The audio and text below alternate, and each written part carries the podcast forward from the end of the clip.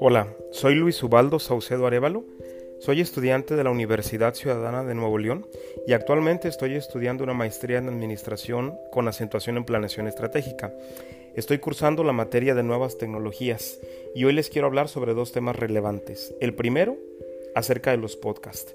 Pues bien, un podcast básicamente es una grabación en audio o video que podemos descargar desde internet para escuchar online en nuestros teléfonos o cualquier computadora.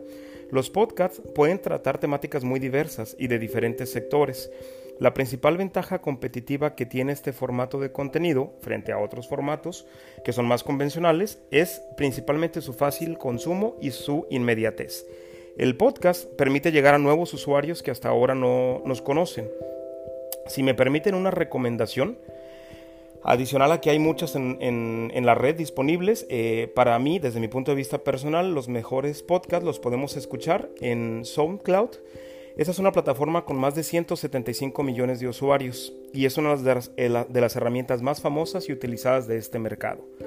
Bien, el segundo tema que les quería contar es, eh, recordarán que les contaba que soy estudiante de la materia Nuevas Tecnologías.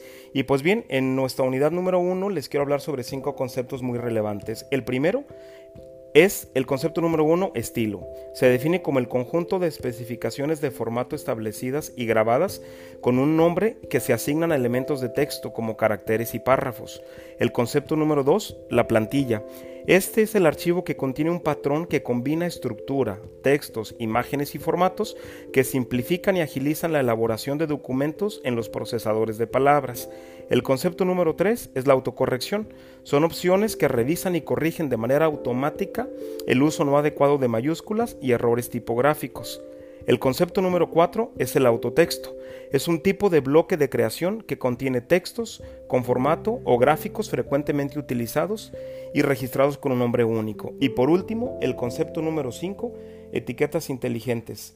Las etiquetas inteligentes son un recurso que identifica y marca tipos determinados de datos y ofrece la ejecución de acciones adecuadas a ellos, por ejemplo, nombres de personas, direcciones, números telefónicos, fechas, horas, entre otros. Pues bien, con esto me despido, espero que el contenido haya sido de su agrado, muchas gracias y nos vemos hasta la próxima.